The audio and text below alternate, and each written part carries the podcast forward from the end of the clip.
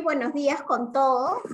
Gracias por conectarse un mes más al webinar que organizamos todos los meses em, desde el área laboral del estudio Payet. Em, en esta oportunidad nos acompañan eh, Dante Botton y Elías Monaico, ambos eh, abogados especialistas en derecho procesal laboral, quienes nos van a comentar sobre las principales eh, pronunciamientos del eh, Poder Judicial en materia laboral. Va a estar súper interesante el webinar de hoy. Eh, antes de iniciar, quiero recordarles, por favor, que pueden entrar a la página web del estudio, al blog, a nuestras redes, para enterarse no solamente de las novedades en materia laboral, sino de cualquier novedad en, el en todos los campos del derecho. Así que los invitamos a conectarse al blog y a todas las redes del estudio para que estén siempre enterados de los temas eh, laborales y en general del, derecho. Ahora sí, vamos a dar inicio a este webinar. Eh, primero voy a saludar a, a quienes nos acompañan hoy. Buenos días, Dante. Buenos días, Elías. Hola, Cristina. Hola, Elías. ¿Cómo están? Espero que todos estén bien. Buenos días. Igualmente. Espero que todos estén bien. Buenos días. Igualmente. Bueno, arrancamos entonces el webinar. En esta oportunidad la dinámica va a ser la siguiente, ¿no? Em, Elías eh, presentará un, un, pronunciamiento, comentará el mismo y luego Dante hará lo propio y así será una suerte de ping-pong. Y al final lo que vamos a hacer es absolver todas las preguntas que ustedes pudieran eh, tener, las mismas que las invitamos a hacerlas, efectuarlas a través del chat de preguntas y respuestas que ven en la parte inferior de su pantalla. Entonces, sin más, empezamos, este, chicos, con el webinar de hoy. De acuerdo. A ver, eh, buenos días con todos. Muchas gracias nuevamente, Cristina. Eh, esta oportunidad, efectivamente, vamos a conversar sobre pronunciamientos eh, laborales de la Corte Suprema y uno de la Corte Superior de Lima, emitidos en este año 2021 y que tienen bastante relevancia y bastante eh, en algunos casos. ¿no? Lo que vamos a conversar el día de hoy eh, en este webinar, por cierto, va, va a, a poder encontrarlo en el blog que tenemos en el estudio. Aquí, como bien señalaba Cristina, tenemos información relevante, noticias, guías y los videos de los webinars de este y de todos los anteriores que hemos podido realizar en el estudio. Asimismo, este webinar también va a ser eh, realizado como un podcast, lo van a poder encontrar en, las principales plataformas donde pueden ustedes escuchar, como Spotify, Google Podcast, entre otros. Y para poder iniciar el tema de los pronunciamientos judiciales, pues hemos decidido iniciar con una temática que es el periodo de prueba. Justamente es la primera parte ya de la relación laboral establecida.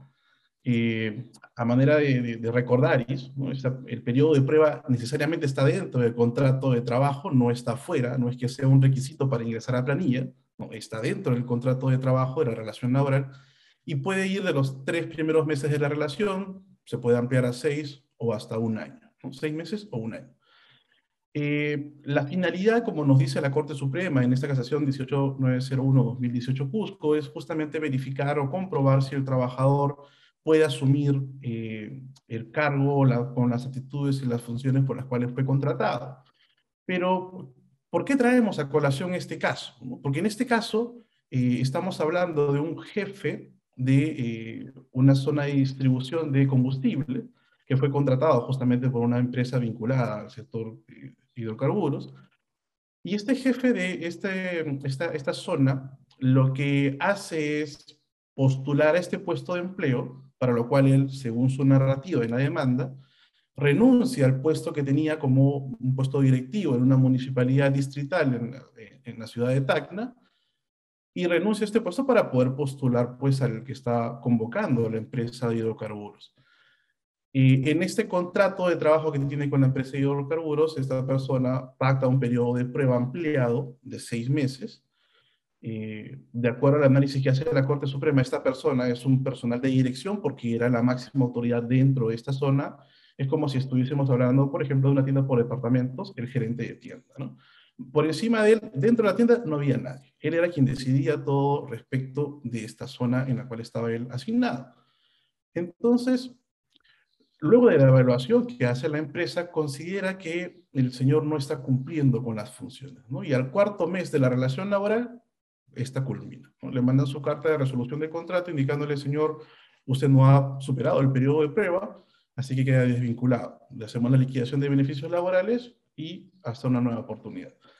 Esta persona demanda a la empresa de hidrocarburos indicando, oigan, ustedes eh, me hicieron renunciar al empleo que tenía en, eh, la, ciudad de Tacna y he perdido esta chance, ¿no? he perdido estos ingresos o, mi proyecto de vida se ha visto frustrado porque he tenido que dejar ese empleo.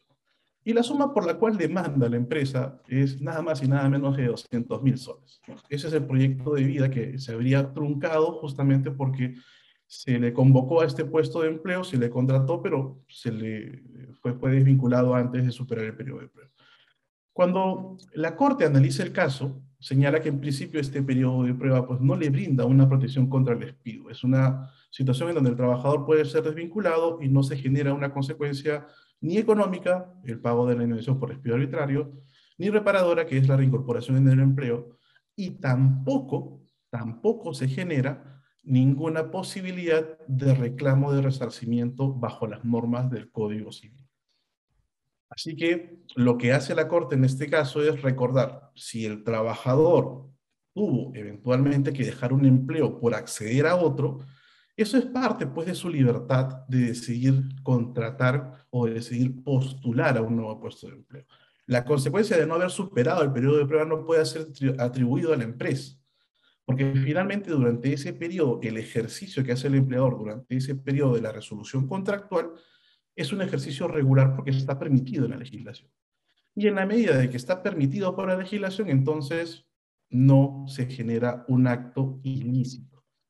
Lo particular de este caso, cuando analizamos un poco a detalle, es que las instancias inferiores, llámese juzgado de trabajo, sala superior del Cusco, señalan que la empresa no habría dado las eh, capacitaciones necesarias evidencia que el trabajador requería un periodo de prueba ampliado. Como que empieza a cuestionar de que, oye, las funciones que este señor está, está cumpliendo en la empresa en realidad no justifican el periodo de prueba.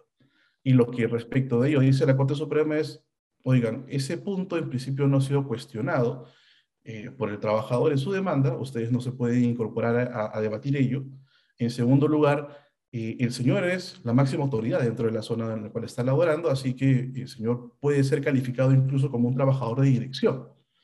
Y el trabajador de dirección tiene un plazo máximo de hasta 12 meses. Y en este contrato encontramos un plazo pactado ampliado solamente a 6. Está dentro de lo posible. Así que esas argumentaciones del trabajador no van a generar un pronunciamiento favorable a su posición. Y es así que redondeando la idea, lo que tenemos en este pronunciamiento es reforzar la idea que durante el periodo de prueba, pues la resolución contractual que se podría generar no deriva en una acción de reclamación de daños y perjuicios o una acción de indemnización por despido arbitrario. Con relación a esto, eh, Dante, un primer comentario que podríamos tener, ¿qué es lo que nos puedes compartir antes de ingresar a la sentencia que tú nos vas a compartir a continuación? Bueno, en primer lugar, agradecer nuevamente a todos y qué, qué, gusto verlos, ¿no? Aunque sea así por el webinar, no nos podemos ver. Este, y a todos nuestros clientes y a quienes nos siguen, ¿no?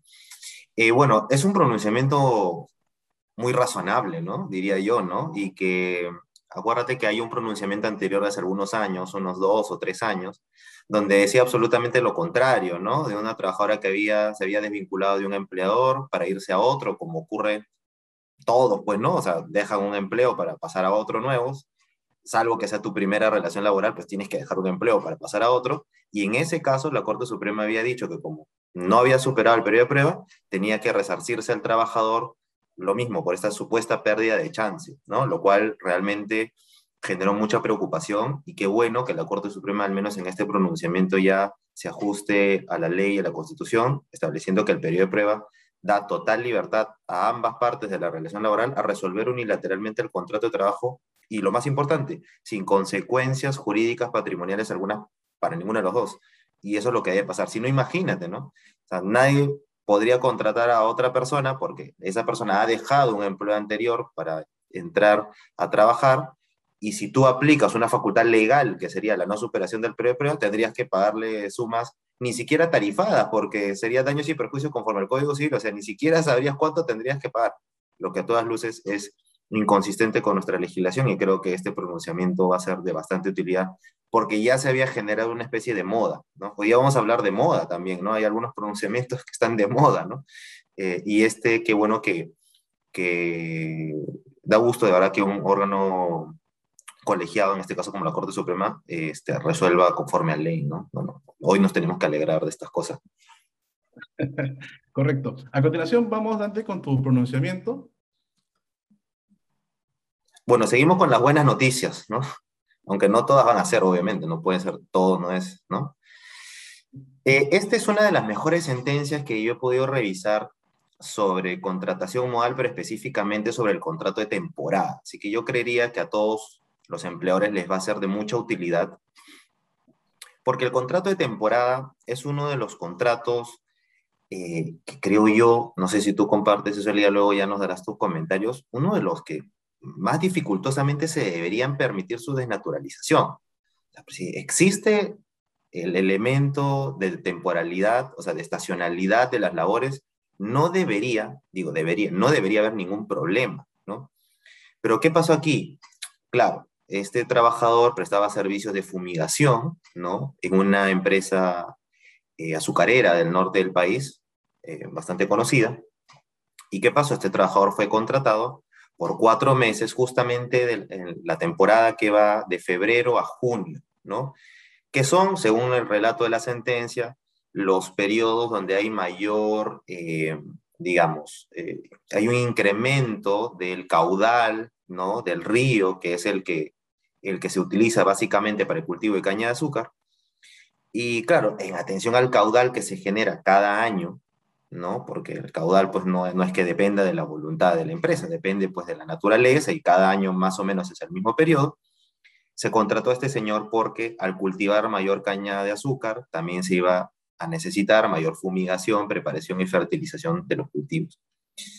Lo llamativo, Elías y Cristina, y todos nuestros este, clientes y a quienes nos siguen, es que, bueno, en primera, en primera instancia se le dio la razón a la empresa. Y en segunda instancia se revoca esta sentencia, se dice que no.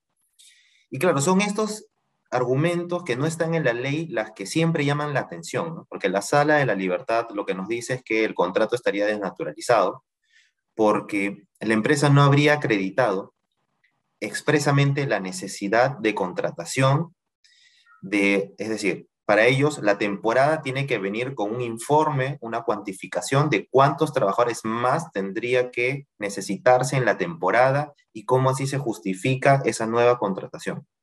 Cuando en realidad lo que uno tiene que acreditar en el contrato de temporada es básicamente la temporada.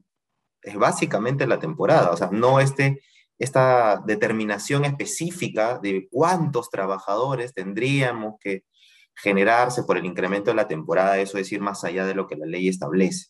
Entonces la Corte Suprema recibe este expediente y hace muy bien, hace una narración bastante interesante que yo, los invito a que lo revisen en el texto íntegro de la sentencia, que les podríamos acompañar luego a través de un link, ¿no? Creo, entiendo que vamos a pasar todas las sentencias luego a través de un link y la, y la Suprema hace un recorrido sobre la historia, con los fundamentos, el sustento, el contrato de temporada, y termina diciendo básicamente con lo que iniciamos este caso. Mira, lo que interesa en un contrato de temporada es la existencia de la estacionalidad. Entonces, ¿hay una estacionalidad de los servicios acreditada en el expediente? Sí. ¿Cuál es esta estacionalidad? Bueno, pues que todos los años, de febrero a junio, se incrementa el caudal del río, lo que genera el incremento del cultivo de caña de azúcar y por tanto este, se necesita personal de fumigación y preparación de fertilización de cultivo. Ergo, no hay ninguna desnaturalización del contrato y el contrato de temporada ha sido correctamente utilizado. ¿no? Entonces yo creería que este es un, un, un pronunciamiento bastante útil para todos aquellos empleadores que utilicen el contrato de temporada. Correcto, es un procedimiento bastante interesante, básicamente porque rectifica esa, esas razones no escritas, como tú bien decías, de la sala de la libertad, y, que hace recordar mucho lo que pasa en algunas oportunidades en la sala de, Chiclayo, ¿no? en los contratos de, de, incremento de actividades, que puedes pactar un plazo dentro de los tres años máximo que tiene este contrato, y cuando decides no renovar, no continuar la renovación dentro de ese periodo de tres años, la sala te dice eh, en dónde está que se ha disminuido las actividades o en dónde está que se ha terminado la actividad que tenía en la empresa como si eso fuese una causa justificante de la extinción de la relación laboral. Esas, esas razones no escritas, que, que algunas veces los jueces olvidan que lo que se debe aplicar en un contexto de desnaturalización es justamente la ley, porque esa es la que establece la sanción de considerar una relación laboral de a tiempo, de a tiempo a plazo fijo a un a tiempo indeterminado. Pero son esas cositas que a veces pasan y que afortunadamente la Corte termina de, de rectificar. Algo similar tenemos a continuación y está vinculada a otra forma de contratación laboral. En la contratación laboral tenemos contratación laboral directa, que es los contratos de trabajo a tiempo indeterminado o sujetos a modalidad que antes nos comentaba hace un momento, pero también tenemos contratos a, eh, de forma indirecta en donde tenemos ya casi una colaboración de otras empresas, ¿no? No existe, eh, existe, mejor dicho, una relación comercial, como sucede a veces en las relaciones de tercerización o en contratos de intermediación laboral. En este caso en particular tenemos un contrato de tercerización también con una empresa del norte, eh, en esta legislación laboral 10520-2019 de la libertad, lo que se analiza también de una empresa de azucarera es justamente verificar si las actividades que está tercerizando son permitidas por la ley de tercerización. La actividad principal de esta empresa azucarera es el cultivo, la transformación y la industrialización de la caña de azúcar, y la comercialización de los productos y los subproductos derivados de esto. La actividad que se, terceriza es la limpieza del, campo de cultivo. Una vez que se termina de, hacer la, digamos, la cosecha, viene la limpieza del campo de cultivo para poder realizar nuevamente el cultivo. Y esa actividad es la que está siendo tercerizada. Un trabajador dice, e, este, en realidad mi empleador no es la empresa tercerizadora, sino viene a ser la empresa que se encarga de hacer el cultivo y la transformación, la empresa azucarera. Ellos son mis empleadores reales. Así que yo solicito que se naturalice la tercerización porque se está tercerizando una actividad principal. A nivel de primera y segunda instancia, el juzgado y sala laboral de Trujillo indican que efectivamente se está tercerizando una actividad principal y eso no está permitido y por tanto hay una desnaturalización del contrato de tercerización y el trabajador pasa a ser un trabajador de la empresa principal. La Corte Suprema lo que hace es señalar que esta labor de limpieza del campo de cultivo es una labor complementaria. No es una labor principal del giro de negocio de la empresa y con motivo de ello, como es una labor complementaria, es válido que se pueda tercerizar. Pero una de las preguntas que surgen frente a este pronunciamiento, porque es básicamente una argumentación de la Corte de ocupar esta actividad dentro de lo complementario para decir que está permitido, eh, reside justamente en la sentencia de acción popular que se interpuso contra eh, el reglamento de la ley de tercerización, que es la acción popular 1607-2012 Lima. ¿Y por qué? Porque en esta acción popular la propia Corte Suprema señalaba que la tercerización también se puede practicar respecto de actividades principales. Esto no lo desnaturaliza, dice la Corte. Esto lo recuerdo bien porque justamente la sentencia de primera instancia de la acción popular que lo ve una sala laboral de Lima, en ese entonces la cuarta sala, señalaba que la actividad principal eh, no, se puede, no puede ser tercerizada. Y es por eso que el reglamento de la ley de tercerización era un reglamento ilegal. Pero la Corte Suprema dijo que eso estaba, eh, era compatible con la propia ley de tercerización y por tanto eh, no es irregular. Entonces aquí lo que vemos es que hay un esfuerzo de parte de la Corte, quizá un tanto para retroceder a lo que ya había dicho antes, y ubicar la actividad no en la actividad principal, porque básicamente la Corte señalaba esta actividad de limpieza del campo de cultivo es una actividad principal y esto es acorde a mi pronunciamiento de la acción popular y el caso terminado. Pero acá vemos que la Corte dice, no, esta la actividad de limpieza la voy a considerar complementaria Así que como complementaria sí la puedo tercerizar. Con relación a esto, Dante, ¿tú cómo ves esta, argumentación o esta eh, estructura argumentativa que busca salir un poco del paso, quizá para poder acomodarse a una posición distinta a la que inicialmente tenía la Corte?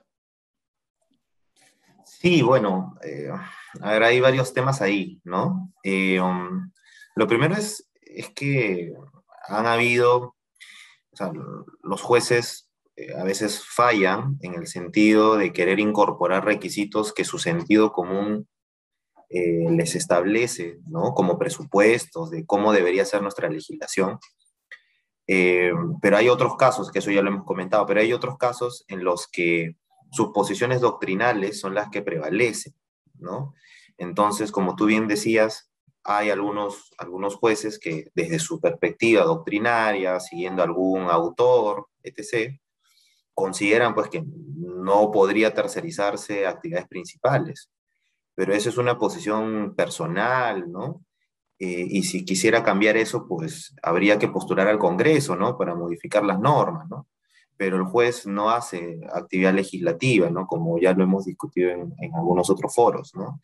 Eh, se quiera o no, incluso esto fue materia, como tú bien contabas, de una acción popular, es decir, un proceso de control normativo, donde se estableció que la tercerización sí puede realizarse sobre actividades principales. Otra cosa es que no nos guste, que no nos parezca adecuado, que, habría, que la ley no debería ser así, pero finalmente, insisto, debemos ceñirnos a lo que la ley establece. Y si el legislador hizo esa ponderación de que la tercerización sí puede realizarse en actividades principales, no cabe ninguna argumentación en sentido, en sentido contrario, más que como es lógico, la posibilidad de modificar la ley con nuestro eh, Congreso Democrático, ¿no? Pero otra cosa no debería ser. Siempre hay, y ya lo vamos a ver que a continuación la sentencia tiene mucho que ver con lo que acabo de comentar.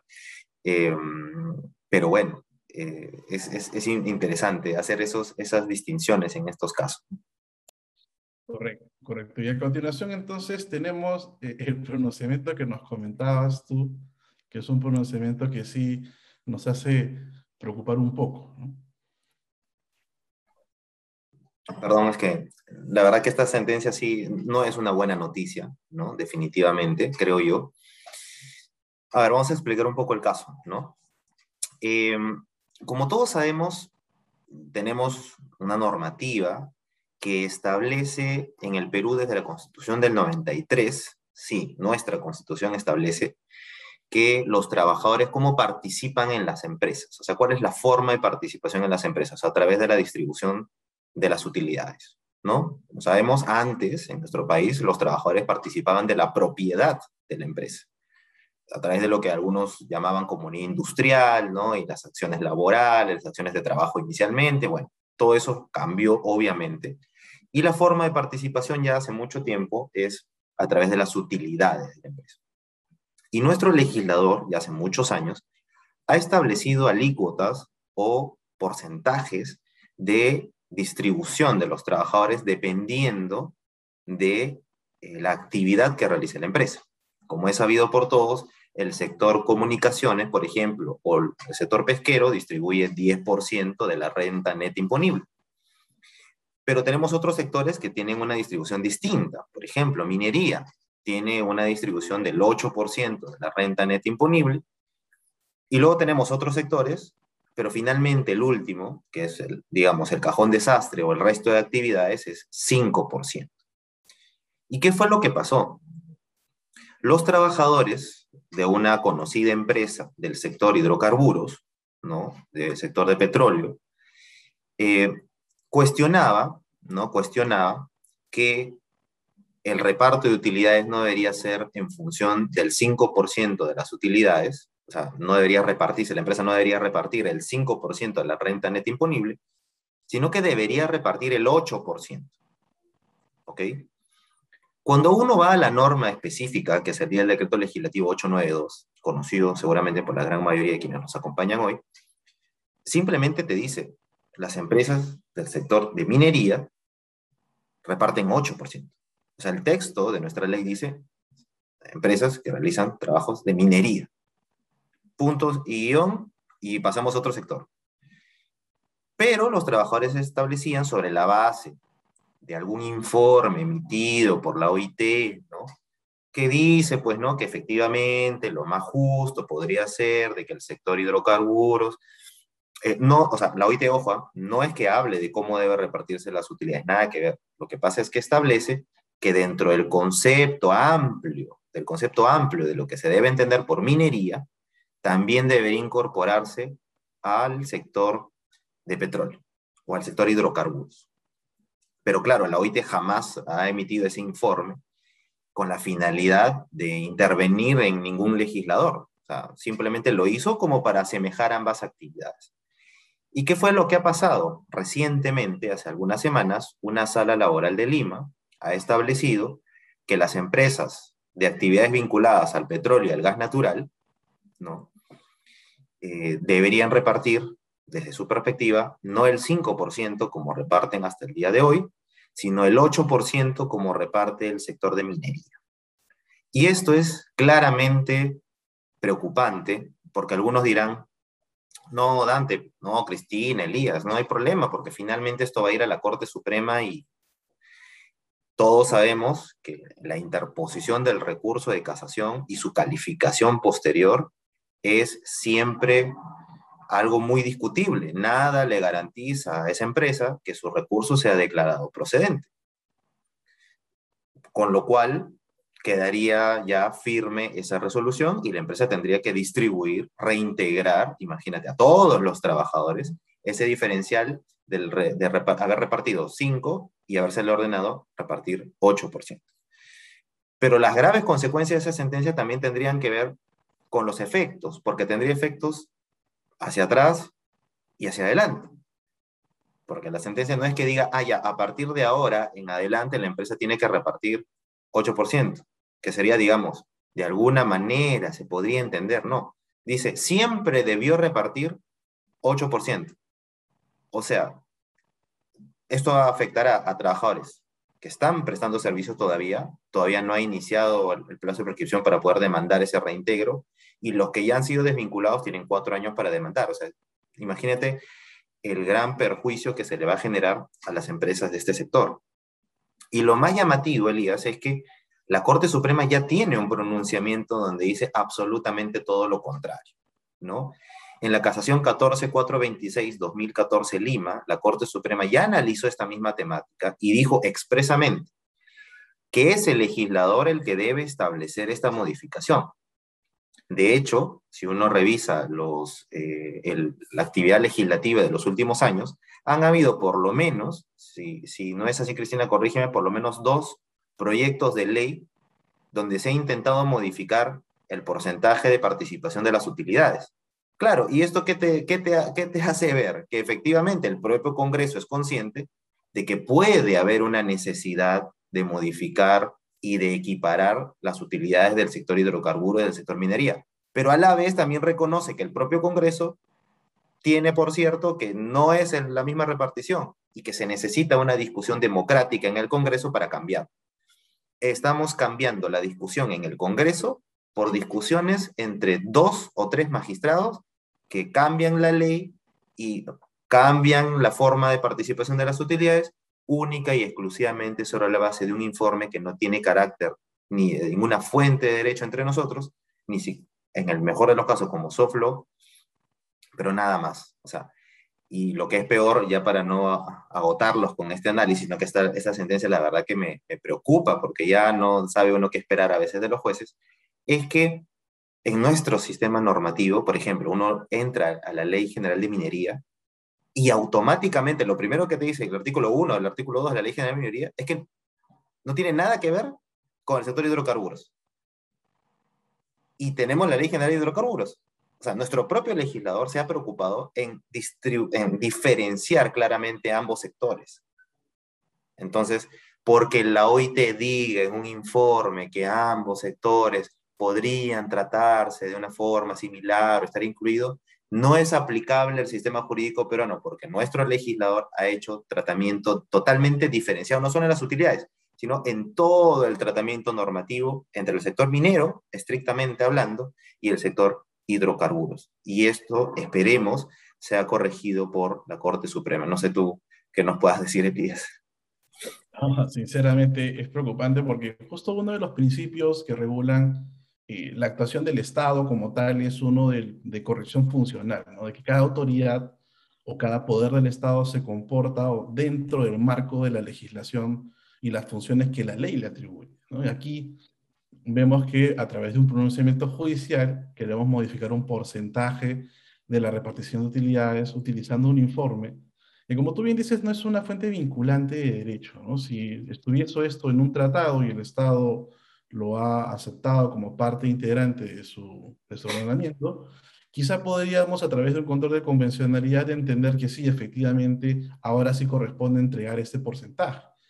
Pero si tenemos un informe, eh, en realidad no tenemos un sustento normativo que podría mantener esto. Y como tú bien decías, lo peligroso del pronunciamiento es que hoy en día el pronunciamiento de segunda instancia en la nueva ley procesal de trabajo se empieza a ejecutar. Y si quieres que se paralice la ejecución, tienes que presentar, sacar dinero a través de una carta fianza para poder suspender la ejecución, que no solamente tendrás que garantizar tú el capital, que en este caso bordeaba los 200 mil soles, recuerdo, sino los intereses que se hayan generado y la proyección de intereses hacia el futuro por un año. Entonces, todo ese costo lo asume la empresa con motivo de un error judicial o de repente de un excesivo protagonismo de algunos magistrados con la finalidad de brindar, entre comillas, mejores condiciones a los trabajadores. Solo para cerrar el día este, esta parte, acuerdo también que hay en trámite algunas reclamaciones de sindicatos de, de empresas mineras, por ejemplo, donde ya no solamente, o sea, esto era del sector hidrocarburos que quiere ser como minería, ¿no? O sea, de eso se trató este caso, pero también vienen en trámite demandas en las que el sector minería quiere ser como telecomunicaciones, alegando la violación del principio de igualdad. O sea, eh, que, o sea, luego los de hidrocarburos dirán también, oye, me equivoqué, ¿no? Ya no quiero al 8, sino quiero al 10%, porque todos deberíamos tener la misma, el mismo porcentaje de distribución de utilidades y creería yo que podría encontrar eco. Si ha encontrado eco este pronunciamiento, podría encontrar eco en, este mismo, en esta misma sala, ¿no? Correcto, es sumamente preocupante, así que esperemos que vamos a darle seguimiento a este caso definitivamente, a ver qué es lo que resuelve la Corte Suprema si se ratifica en el 14426-2014 Lima, que es lo que debería ser en realidad, o si por el contrario tenemos un cambio normativo a partir de un pronunciamiento judicial, ¿no? que sería algo sumamente extraño, dado que la Corte Suprema apenas ha convocado, por lo menos hoy, a un solo pleno casatorio. si tiene tantos problemas para convocar un pleno casatorio, imagínate ahora modificando eh, leyes del Congreso. Es, algo preocupante, sinceramente. Pero bueno, vamos a darle seguimiento a ese caso. Igual vamos a informar a los clientes y a los que están ahora en, redes eh, cuáles son los resultados que se vienen luego a partir de la Corte Suprema. Lo que tenemos a continuación es un pronunciamiento ya un poco vinculado a acciones disciplinarias. ¿no? Aquí tenemos un pronunciamiento vinculado a una falta grave. Esencialmente el artículo 25 literal A de la ley de productividad que hace referencia pues, al quebrantamiento de la, de la relación laboral por afectación a la buena fe. Y aquí es un caso bastante preocupante, ¿no? porque aquí tenemos una acumulación de tres infracciones de una trabajadora que Quizás si lo analizamos desde un punto de vista eh, un tanto, no sé, buscando una simpatía con, con, la trabajadora, quizá puede ser que haya tenido algunos errores, ¿no? Pero vamos a ver cómo la Corte pone en contexto todo el cumplimiento de obligaciones de un trabajador y alguna situación que podría parecer menor o podría parecer algo eh, que pasa por el azar, que, que de repente un, un vuelo una, se, se, reprograma y genera una demora en, en llegar a mi destino, se convierte en realidad en un incumplimiento de obligaciones. Aquí, en este caso, en la 10598-2019 de Lima, tenemos el caso de una jefa de, eh, de servicio a bordo de una aerolínea acá en Perú. Esta jefa de servicio a bordo cometió tres infracciones. La primera, que ella tenía que acudir a laborar un día lunes, ¿okay?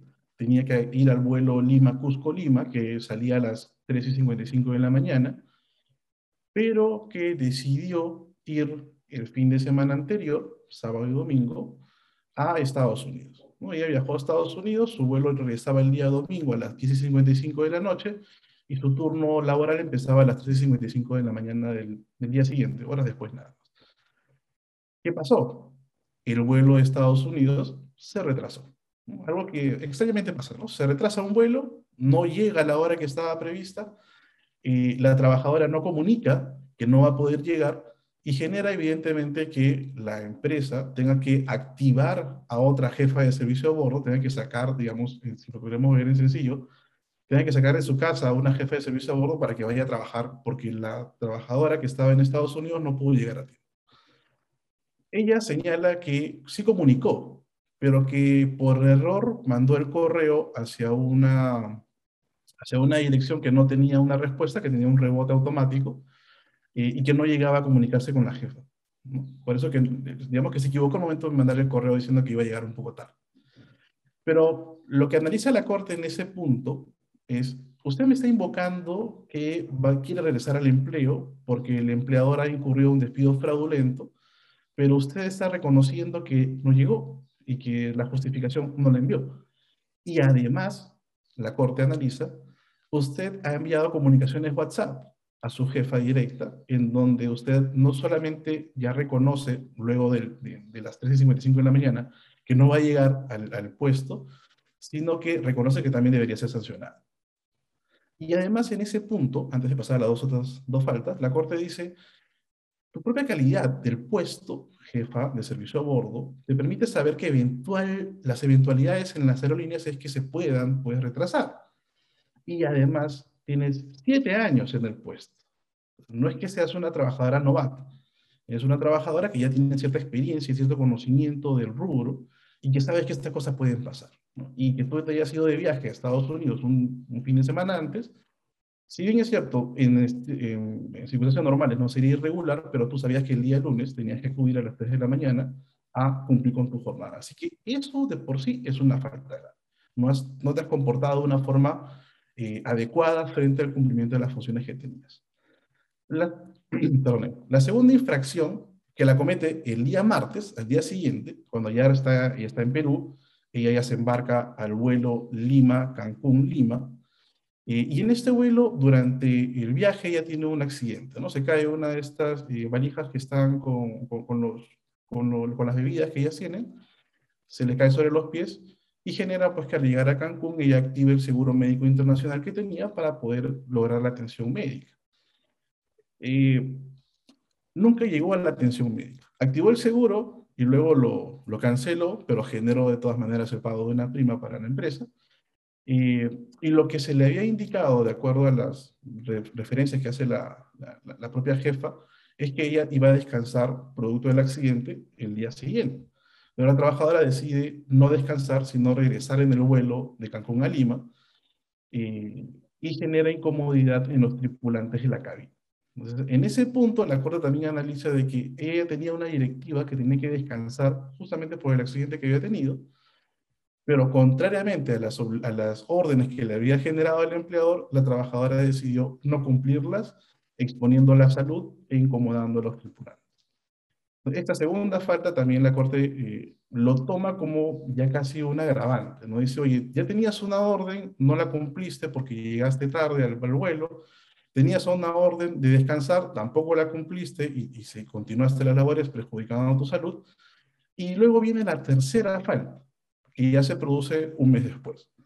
Esta tercera falta ocurre porque la trabajadora se... Eh, ellos, para poder ir al, al counter de, de, del aeropuerto, tenían una, una, unidad de taxi ya asignada, de acuerdo al horario que tenían programado, y sencillamente la trabajadora pues no atiende al servicio de taxi, le dice que ella va a ir por su propio, por su propio camino. ¿no? El señor del taxi reporta indicando la trabajadora no ha abordado el taxi, y lo que hace automáticamente la, empresa es activar a otra trabajadora, porque si es que no tengo garantías de que va a venir a trabajar, porque no viene en la unidad que yo le he asignado, activo otra trabajadora para que venga a laborar y cumplir eventualmente en el caso que no se presente. Y sucede pues que la trabajadora efectivamente iba en un taxi privado y llegó a la, a la empresa, al counter, y nunca había comunicado. Entonces, lo que generó que, además de pagar el taxi de parte de la empresa, que puede ser un tema menor, puede parecer un tema menor, eh, también tengan que mandar a la chica que habían activado a su casa nueva. Tenemos ahí, se activó todo el mecanismo para, digamos, hacer frente a esta posible eventualidad de que no vaya a trabajar, pero la trabajadora fue, y el problema viene, según lo que nos dice la Corte, es no comunicar. Vamos viendo que aquí estamos ante una inacción, que muchas veces eh, en algunas, algunos pronunciamientos, algunos jueces consideran que la falta grave solo se puede cometer por una acción del trabajador. Pero aquí la, la, Corte Suprema dice, oye, también las omisiones, esta falta de comunicación de la trabajadora que genera toda esta actividad económica en la empresa, todo este gasto de dinero, también es una conducta que debe y puede ser sancionada. Así que el hecho de que la empresa lo tome como una falta grave también puede contribuir al quebrantamiento de la buena fe laboral. Así que lo que tenemos de rescatar en este pronunciamiento es acciones y omisiones sancionables. Las conversaciones de WhatsApp también las puedo utilizar como medios probatorios para poder acreditar la falta. No hay ninguna limitación. La relevancia del cargo y la antigüedad frente al cumplimiento de las obligaciones ella sabía, tenía conocimiento por la propia experiencia que podía ocurrir determinados eventos que impedían su cumplimiento de labores, pero no lo comunicó o no tomó acción de manera oportuna. Y sobre todo nos dice la Corte, la Corte, la prognosis de las consecuencias. Oye, ¿qué pasa si yo no llego y yo no comunico? Se tiene que activar otros puestos para que pueda continuar la actividad en la empresa. Porque el hecho de que falte una trabajadora no quiere decir que la empresa va a dejar de funcionar, ¿no? Tiene que buscar la forma de cómo funcionar. Entonces, estos elementos son utilizados por la Corte para poder señalar que efectivamente estamos ante una falta grave, que incluso para la Corte, con la primera sola infracción, ya era lo suficientemente grave para justificar la extinción de la relación laboral. Con relación a esto, Dante, un breve comentario final, ¿qué es lo que podrías eh, comentarnos aquí? Este guarda, mucha eh, vinculación con el caso que creo que habíamos puesto también en, en redes del trabajador bailarín, ¿no? y no, no es el ingeniero bailarín, ¿no? Eh, se trataba del trabajador que presentó el descanso médico, ¿no? Y que luego se verifica de que en pleno descanso médico estaba realizando actividades este, particulares, tomando, saltando, ¿no? Entonces, claro, si tú presentas un descanso médico a tu empleador diciendo porque tienes una severa lumbalgia que no puedes ni moverte ni trabajar, lo mínimo que se espera es que guardes reposo, porque eso es el descanso médico, justamente el, periodo el descanso que requieres justamente para mejorar tus dolencias. Y este trabajador lo que había hecho era, este, en vez de descansar, eh, hacer una conducta totalmente antagónica ¿no? a lo que se espera de un, de un trabajador. ¿no? Eso podría eh, parecerse de alguna manera a lo que esta señorita hizo en cuanto a que se le dijo que tenía que descansar y realizó otras actividades, ¿no? O sea, tenemos que tener en cuenta que el descanso médico es una, eh, es una circunstancia muy importante, ¿no? O sea, no, no es cualquier cosa decir que tengo que descansar, sea por orden médica o por sugerencia también del propio empleador. Uno tiene que, que preservar la salud y, y, así como se utiliza el deber de prevención para sancionar a las empresas, el deber de prevención también tiene que servir a las empresas para ejecutar su poder disciplinario, ¿no?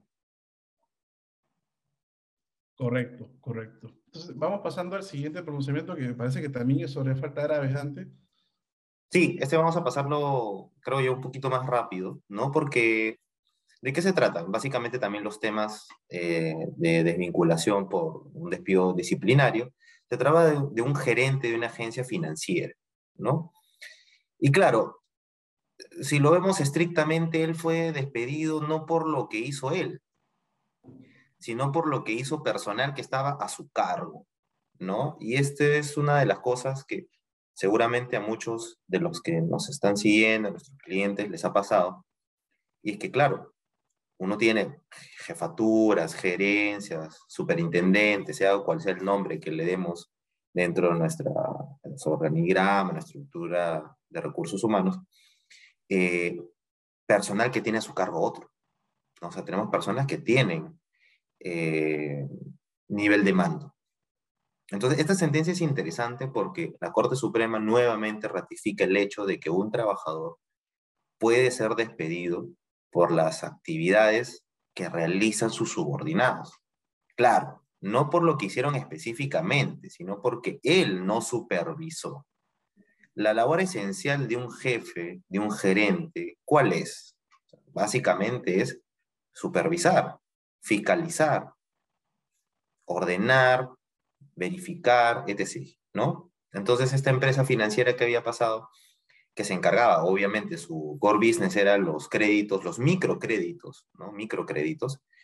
Eh, se estaban dando créditos, pues, a personas realmente que no tenían, pues, ningún historial crediticio, ni ninguna posibilidad de pago. O sea, realmente créditos casi, casi a pérdida, ¿no? O sea, casi por definición estaban ya desde su propio otorgamiento a pérdida. Entonces, cuando se hace una auditoría, se verifica, pues, de que este gerente de la agencia, como tú decías, ¿no? La agencia financiera, pues es el gerente de agencia, quien es la máxima autoridad dentro de la agencia, no había fiscalizado ni supervisado a los asesores a su cargo. O sea, claro, a veces quizás se entienda que por llegar a algunos números, algunas metas, se coloquen eh, los créditos, pero obviamente hay reglamentos que establecían algunos mínimos requisitos, ¿no? Estos mínimos requisitos no fueron cumplidos y un elemento que puede ser útil, que esta sentencia le puede servir a los empleadores, es que la Corte Suprema nuevamente ratifica que el cargo del trabajador es importante al momento de analizar la proporcionalidad. Un poco la lógica es, a mayor nivel jerárquico en la empresa o en la entidad, mayor nivel de reproche se le puede hacer a este trabajador. Sea, en la sentencia que tú habías comentado, por ejemplo, anteriormente eran los años de antigüedad. Claro, ese es un elemento importantísimo. Porque se entiende que a mayor años, a mayor cantidad de tiempo en la empresa, mayor conocimiento de las directivas, de lo que tiene que hacer, etc. Aquí más bien es el cargo del demandante. O sea, un gerente que no supervisa es un gerente pues, que no está realizando una de las labores propias que le corresponde como gerente y por tanto creemos que eh, es un buen pronunciamiento que puede servir para casos donde se esté discutiendo lo proporcional en el despido, justamente en atención al alto nivel jerárquico de quien lo, lo cuestiona. Correcto. Correcto. Es, importante esos dos elementos, el cargo y la antigüedad. Y también en el siguiente pronunciamiento, que es la 1108-2019 de Lima, analizamos resistencia a las órdenes de trabajo, ¿no? Y aquí también tenemos a un personal de confianza, o en todo caso de dirección, que es un director de zona de una empresa que, que es algo así como una cafetería, pero que es eh, una franquicia internacional. ¿no? estas cafeterías tienen varios locales eh, propios, o en todo caso también dentro de centros comerciales, o incluso dentro de algunos centros universitarios. Pero también, como tú bien decías hace un momento, eh, las obligaciones de seguridad y salud no solamente sirven para sancionar a la empresa, sino también para poder verificar el cumplimiento de obligaciones. Y en este caso, como era una empresa, una cafetería que brinda servicio al público, el aspecto eh, de salubridad es sumamente importante. Y para ello la empresa documenta a través de acciones de control interna que se efectúa de forma aleatoria, no solamente a ese trabajador, evidentemente, eh, y encuentra pues que, por ejemplo, eh, el nutricionista que estaba asignado a la, a la cafetería no estaba. En los momentos que debería estar, no se encontraba, todo estaba en desorden y lo que ubica es que estas eh, infracciones del trabajador datan incluso desde cuatro años antes. Y utiliza todos los incumplimientos que se detectaron al trabajador en las auditorías anteriores para poder justificar la gravedad del despido. Aquí un elemento resaltable de esto es justamente ello. La resistencia eh, reiterada al cumplimiento de las obligaciones tiene que estar documentada. ¿no? Tenemos que eh, utilizar esta causal, tenemos que tener documentos que reflejen que esto efectivamente ha ocurrido de forma anterior por parte del trabajador y que mejor que utilizar las acciones de control interna que se pueden efectuar a partir de las empresas para poder reflejar eso ante el sede judicial.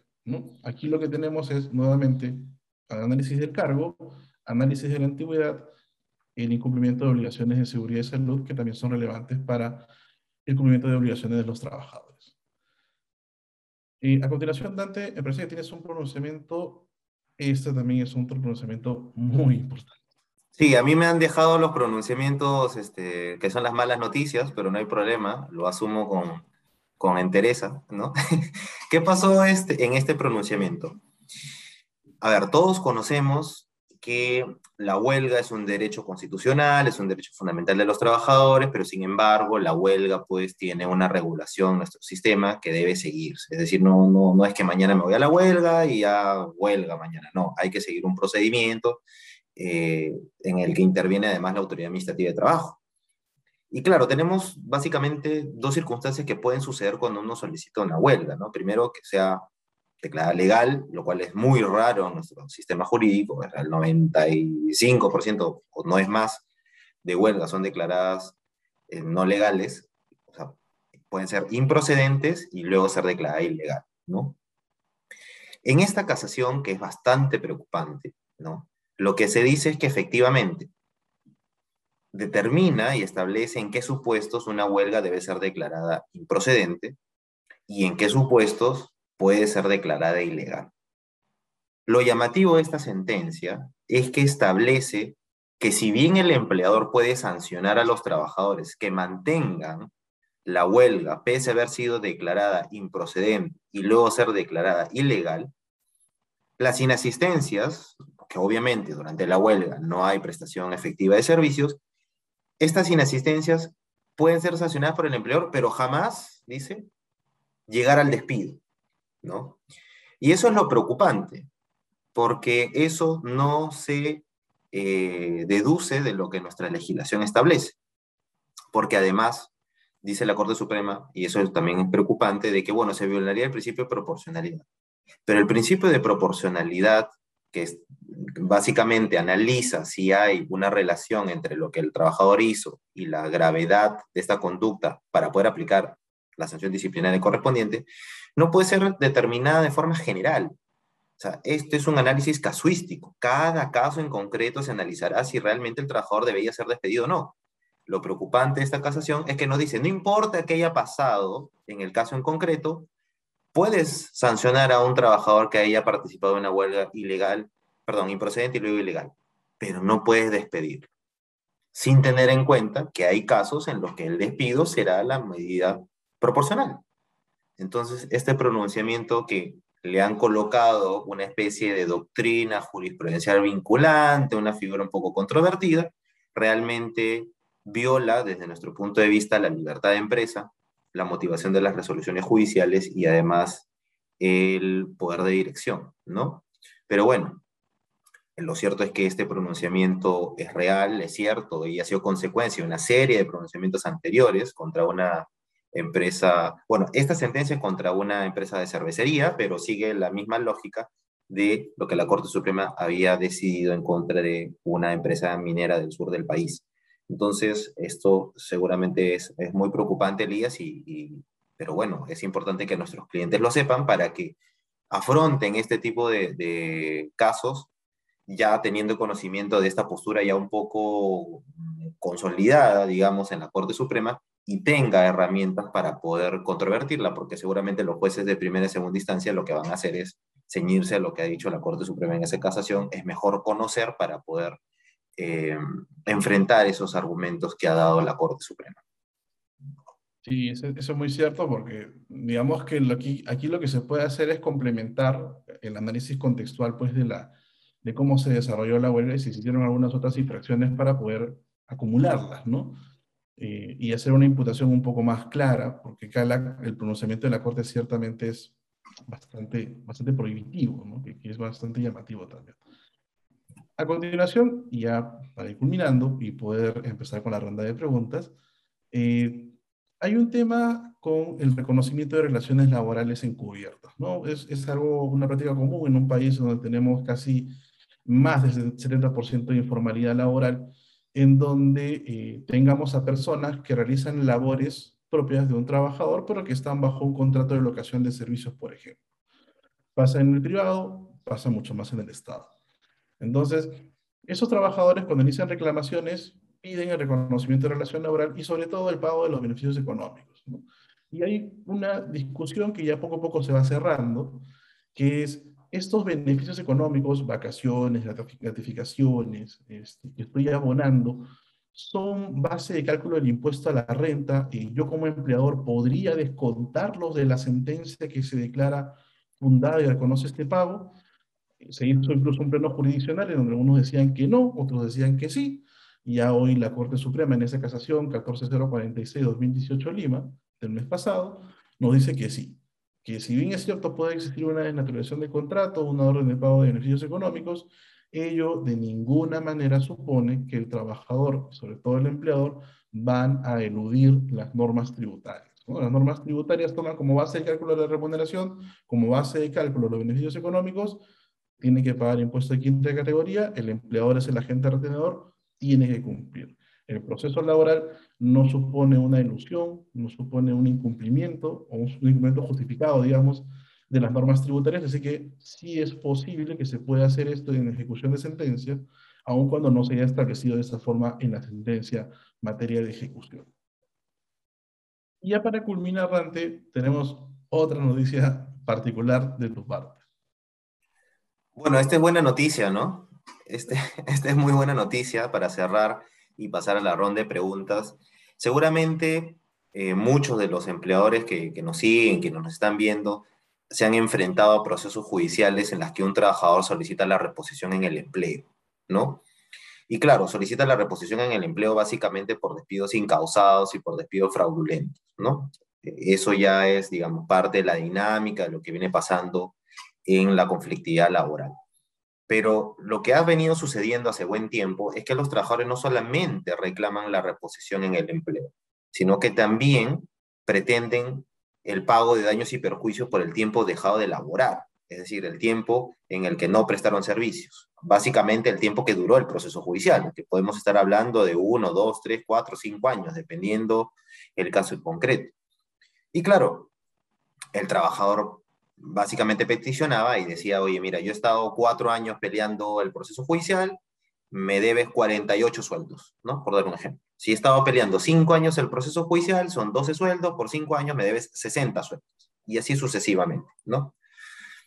Y claro, venía discutiéndose mucho este tema, ¿no? Porque lo que ocurría usualmente es que el trabajador, obviamente, prestaba servicios durante este tiempo para otro empleador.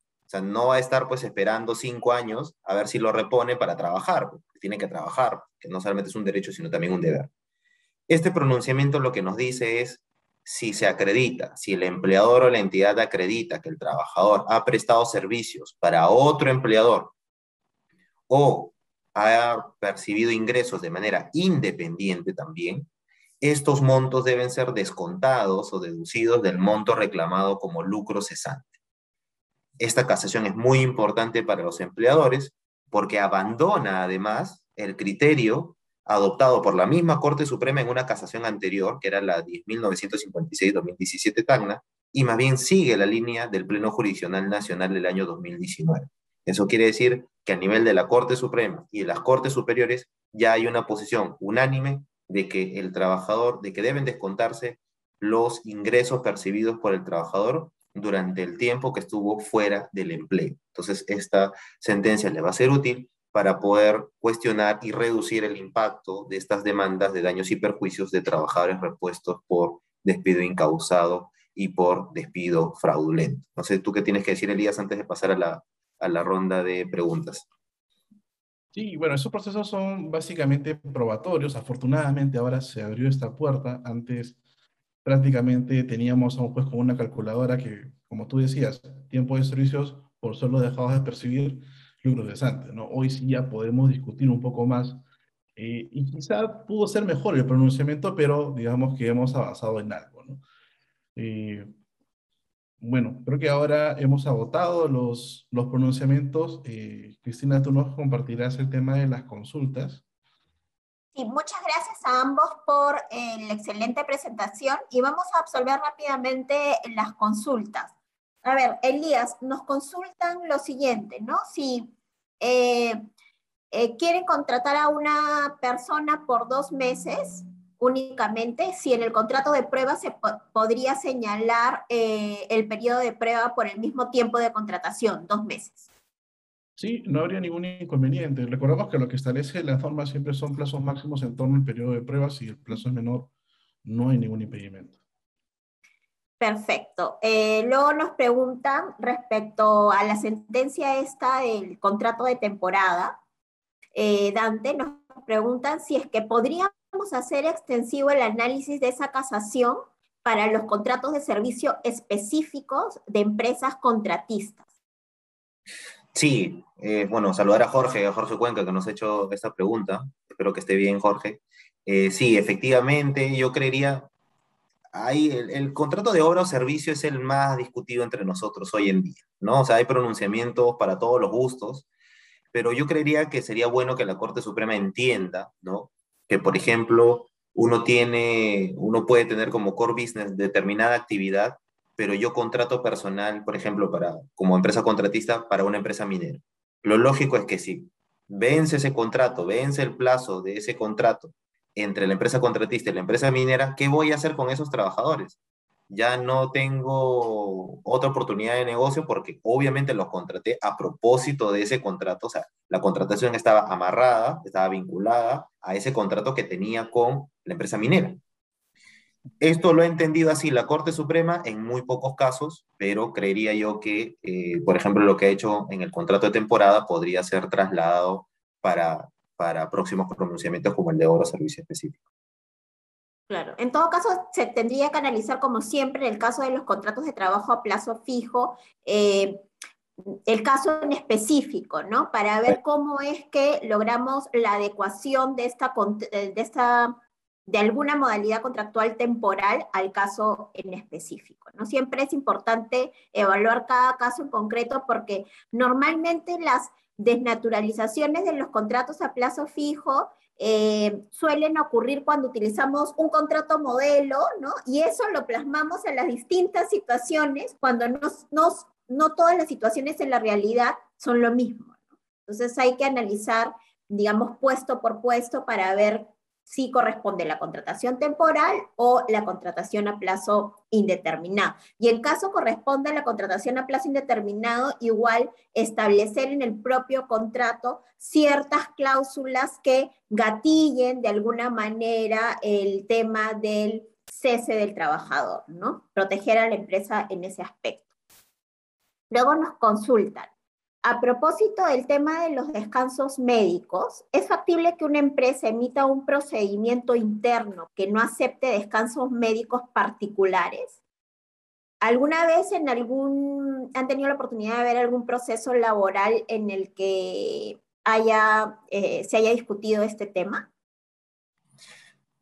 Sí, yo he visto un caso de impugnación del reglamento interno de trabajo, por ejemplo, ¿no? Y el Poder Judicial tiene una posición amplia, ¿no? En el sentido de, permitir cualquier tipo de descanso, eh, sea, además de un médico particular o a través de una clínica o algo un poco más institucionalizado, ¿no? Pero ese fue un caso de un sindicato que cuestionaba un reglamento interno de trabajo, ¿no? Lo que yo creería es que más que hacer la política que cuestione o que de antemano impida a un trabajador atenderse por un médico de su preferencia, un médico particular, lo que yo haría es más una labor de fiscalización posterior, ¿no? Ya hay muchos pronunciamientos de la Corte Suprema donde se vienen aceptando despidos disciplinarios a trabajadores que han presentado certificados médicos que no tienen ningún sustento. Lo que sí puede hacer la empresa, por ejemplo, es exigirle la presentación de la boleta de pago, de, los, de la compra de los medicamentos, de las pruebas auxiliares, incluso hay un pronunciamiento muy interesante, Elías, como de hace 3, 4 años, donde se permitía incluso, se validaba que la asistenta social vaya a la casa del trabajador a verificar si estaba efectuando el descanso médico. Creo que por ahí viene más la salida a que de plano decir no te acepto ningún descanso médico porque podría ser, en un caso en concreto, que sea un descanso válido y, oportuno. ¿no? Negarlo anticipadamente me parece que no sería la solución razonable, sino una labor de fiscalización posterior. De acuerdo. Nos pregunta eh, respecto a la sentencia de retención de tributos en pago de beneficios sociales, si incluirían esa retención, o sea, si esta retención también afectaría los pagos que se hagan producto de una conciliación judicial. Aquí sí tenemos siempre los temas de, caso concreto, ¿no? En realidad, el, tema de los tributos son porque vienen ya en una norma de, carácter general y si tienes que, afectarlos de todas maneras, ¿no? En este caso, si tenemos la sentencia de alimentos, por ejemplo, que suele ocurrir, lo que tenemos que hacer es también poner el conocimiento de juzgado respecto de ello, si es que lo voy a afectar o no. Básicamente por un tema del artículo 4 de la Ley Orgánica del Poder Judicial, ¿no? que te obliga a cumplir los mandatos judiciales y en este caso, al tener una relación laboral que se está reconociendo, entonces en que en esta gestación de la, del reconocimiento de relaciones laborales donde se tiene que poder poner a consecuencia ello, ¿no? En principio no lo incorporaría, pero ya tendría que verse en cada caso concreto. Perfecto. Y vamos con la última pregunta. Yo sé que hay más que se animaron al final a, preguntar, pero no se preocupen porque las preguntas que queden sin absolver nos pueden mandar un correo electrónico y los ayudamos con las respuestas. La última pregunta que vamos a absolver es, eh, ese tiempo de huelga que posteriormente es considerada improcedente o ilegal, no podría ser considerada posteriormente como periodo de inasistencia injustificada en un periodo de 30 días y o 150 días? Ah, qué interesante, ¿no? Porque eso no, ese no es la específicamente lo que establece la sentencia, ¿no? Claro, o sea, lo que dice la sentencia es, oye, básicamente más a un tema de abandono de trabajo, ¿no? Pero si pueden o no ser considerados para imputar la falta grave de inasistencias injustificadas, yo creería que la sentencia no va por ese lado, no te lo impide, pero sí sería ideal que los, no todas las inasistencias tengan que ver con estas huelgas, porque si todas las inasistencias tienen que ver con huelgas, sí podríamos entrar, digamos, en el análisis de la Corte Suprema. Si, por ejemplo, tenemos ausencias injustificadas por X razones y dos o tres o cuatro días por la huelga, no habría ningún problema, porque ahí lo que estás haciendo no es sancionar en estricto, la inasistencia de la huelga, sino el periodo de inasistencia que tú has tenido en ese periodo de tiempo de, de las inasistencias injustificadas, ¿no? Claro. Creo que sería menos discutible en todo caso. Menos discutible, exactamente. De acuerdo a lo dicho por la, por la sentencia, porque que quede claro que yo al menos y ustedes no están de acuerdo con lo, con lo señalado con la sentencia, o sea, es súper discutible. Correcto. Perfecto. Bueno, entonces, gracias Dante y Elías por su participación. Súper interesante la exposición. Eh, esta exposición eh, va a estar disponible en eh, la página web del estudio. Igual, en caso deseen la presentación, igual se las vamos a enviar. Y cualquier pregunta que no haya sido absuelta, siéntanse libres de enviarnos un correíto y los ayudamos por ese mail. ¿Ok? Gracias nuevamente, Dantes y, Elías, por su participación. Siempre es súper interesante escucharlos. Gracias, gracias a ustedes y a todos los que nos han permitido hoy estar aquí con, en el webinar y que todos estén bien. Saludos a todos. Gracias, que tengan un buen jueves.